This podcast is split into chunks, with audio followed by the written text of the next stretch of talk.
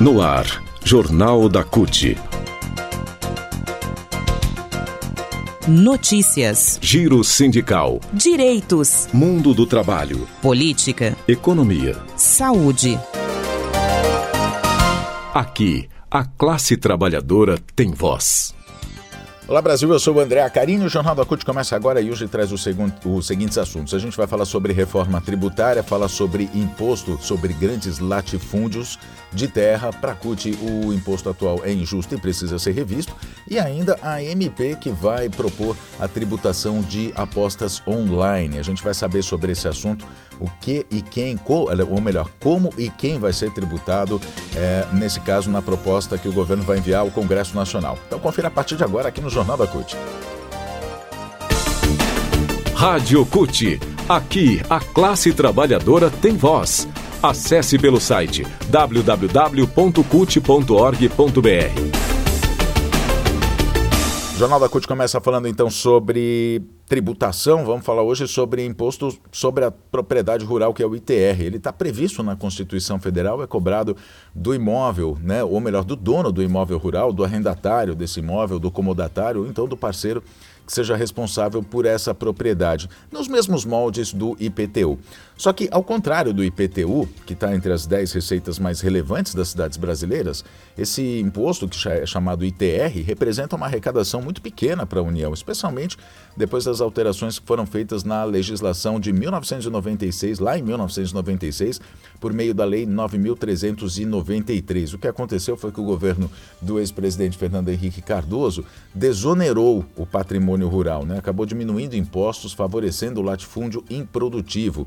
A medida que foi aprovada durante o governo de Fernando Henrique Cardoso, na verdade, tirava um, um dispositivo que obrigava o pagamento do imposto com base no dobro da alíquota, ou seja, dobrava a alíquota do imposto, uh, se o imóvel, ou melhor, se, se, se, a propriedade rural ela tivesse uma área de utilização, se ela tivesse a área de produção igual ou inferior a 30%.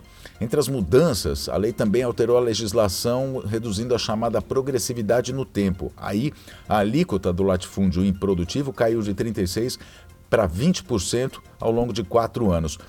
Por conta dessas mudanças, a arrecadação desse imposto ficou estagnada de 96 até 2002. Aí chegou o primeiro mandato do governo Lula, né, o primeiro mandato de Luiz Inácio Lula da Silva, e aí houve um aumento. Ainda assim, entre aquele ano 2002 e 2012, o crescimento nominal do ITR foi menor do que os recursos administrados pela Receita Federal e do Imposto de Renda Pessoa Física. Isso mesmo com a agropecuária tendo sido o setor que mais cresceu entre esses anos, com uma elevação anual equivalente a 3,67% do Produto Interno Bruto. Esses dados todos são parte de um estudo elaborado pelo DIESE e o Sindicato Nacional dos Auditores Fiscais da Receita Federal do Brasil, o Sindifisco Nacional, para apontar saídas para o país em direção a tributos mais justos. A publicação traz propostas que são defendidas pela CUT, como a revisão da tributação e a ampliação da alíquota, principalmente para terras improdutivas, com arrecadação obrigatoriamente associada a programas de reforma agrária no governo federal. Para além da cobrança, também é necessário investir na fiscalização e em regras mais duras para quem não paga. Entre em 2019, por exemplo, entre os 500 maiores devedores ao fisco, né, devedores de impostos, 149 empresas atuavam aonde? Justamente na área do agronegócio e tinham uma dívida de mais de 330, aliás, mais de 335 bilhões de reais, o equivalente a 41% do passivo total, então de 815 bilhões de reais que são devidos, né, que, que era, enfim, são as, as dívidas que os brasileiros, empresas, pessoas físicas têm com o físico, com o fisco, com os impostos. Esses números dão conta da dimensão da discrepância no modelo de cobrança nos tributos no país. Enquanto a tributação sobre o consumo, aquela que a gente paga, classe trabalhadora, os mais pobres, equivale a 44%, o imposto sobre a propriedade responde por 6% da arrecadação brasileira. Dados da Secretaria da Receita Federal demonstram que em 2020, ainda em 2020, os tributos sobre o patrimônio representaram 1,6% do produto interno bruto e ficaram abaixo da média dos países que fazem parte da OCDE, a Organização para a Cooperação e Desenvolvimento Econômico. Para a cobrança do ITR, uh, o ITR considera o valor da terra que representa, nessa, o, o, nome é valor da terra nua, né, que é VTN, representa a dimensão não utilizada do imóvel. O cálculo exclui terras com algum tipo de proteção ambiental, cobertas por, florestas e alagadas para reservatórios de energia elétrica, por exemplo. Considera também propriedades de até 50 hectares que pagam entre 0,03% e 1% conforme o grau de utilização e há isenção para assentamentos de reforma agrária e as áreas ocupadas por remanescentes de comunidades quilombolas. Há cerca de 10 projetos hoje em tramitação no Congresso Nacional sobre o imposto, mas a ausência de discussão, de discussão a respeito do tema pode manter o cenário injusto de cobrança para os grandes latifúndios. Presidente da CONTAG, a Confederação Nacional dos Trabalhadores na Agricultura, o Aristides Veras, defende que aspectos como a incidência sobre propriedades improdutivas e a isenção para áreas de até 50 hectares devem ser prioridade para a classe trabalhadora na discussão sobre a segunda fase da reforma. Ele disse o seguinte: da mesma forma que, corre, que ocorre na cidade, também no campo a gente tem uma discrepância entre o imposto pago pelos ricos e pelas pequenas propriedades que são responsáveis por alimentar o país. Precisamos estar atentos a esse debate para que a boiada não passe nessa reforma e percamos a oportunidade de levar justiça ao campo. Ele lembra aqui né, uma fala do ex-ministro Ricardo Salles, do governo Bolsonaro. Enfim, o que se defende é que terras improdutivas, os grandes latifúndios, paguem mais impostos e as pequenas propriedades que são produtivas tenham uma, um benefício na questão da tributação, para que a tributação seja mais justa no país. É isso que defende a CUT. Em ação. Bom, o governo federal deve editar nos próximos dias uma medida provisória que vai ser enviada ao Congresso Nacional que prevê a taxação de jogos e apostas virtuais. Esses parecem são jogos e apostas esportivas virtuais.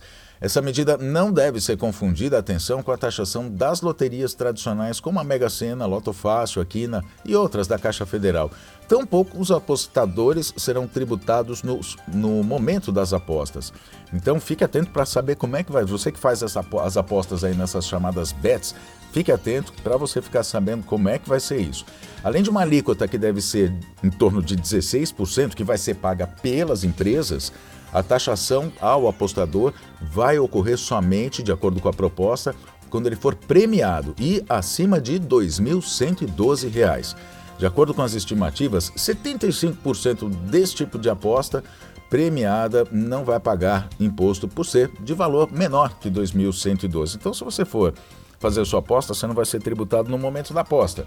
Se você ganhar, se você for sorteado, enfim, né, der certo lá, se for até R$ 2.112, não vai pagar imposto. Depois disso é que vai ser tributado e só se você for sorteado. A taxação proposta pela medida provisória se refere exclusivamente às apostas feitas, repito, de forma virtual nas plataformas chamadas BETs, como Betano, Sporting Bet, VideBet, essas, essas outras, essa infinidade, aliás, de plataformas que estão surgindo né, nos últimos tempos. De acordo com o, Ministério da, da, com o ministro da Fazenda, Fernando Haddad, dos objetivos com isso é compensar na arrecadação uh, federal a ampliação da isenção do imposto de renda para quem ganha até R$ 2.112, que foi determinada em maio pelo governo Lula. Hum, ainda naquela época, quando houve o anúncio da isenção do imposto de renda, para quem ganha até R$ 2.112, Haddad já sinalizava que haveria uma medida dessa natureza. Ele disse o seguinte na época: vamos compensar a pequena perda de arrecadação com a tabela do imposto de renda com a tributação sobre esses jogos eletrônicos que não pagam nenhum imposto e levam uma fortuna de dinheiro do país. Jogo no mundo inteiro é tributado e no Brasil não. Vale lembrar que essas empresas, a maior parte dessas empresas são estrangeiras.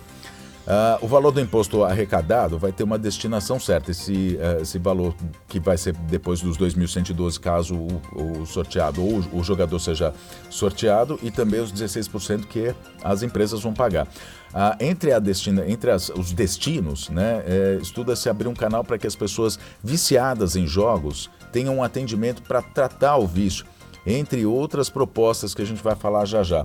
Então, com a tributação da BETS, das BETS, né, chamadas BETS, potencial de arrecadação estimado pelo Ministério de cerca de 2 bilhões de reais em 2024 e de até 12 bilhões de reais para os anos seguintes. A, a taxação vai, vai ser uh, dividida da seguinte forma: dos 16% que as empresas vão pagar. 10% vão ser destinados à Seguridade Social, 2,55% para o Fundo Nacional de Segurança Pública, 1,63% para os clubes esportivos, 1% para, os para o Ministério dos Esportes e 0,82% para a educação básica. A gente repete, tem a função social, o combate ao vício em jogos com a criação de campanhas e regras aos mesmos moldes de outras advertências que são feitas atualmente à sociedade. Caso das bebidas alcoólicas e de cigarros, né? como não beber, se beber não dirija, ou então nas propagandas que vêm nas carteiras de, de, de cigarros que tem, enfim, todos os malefícios malefícios né, que o, o tabaco pode trazer. Assim, é, vai acontecer também caso essa MP, ou depois que essa MP for enviada ao Congresso, essas propagandas elas vão fazer parte também das campanhas publicitárias das BETs. Elas vão ter que conter essas advertências. É esperar para ver, né? O Jornal da CUT fica por aqui. Muito obrigado pela sua companhia. Nós nos falamos na próxima edição. Até lá!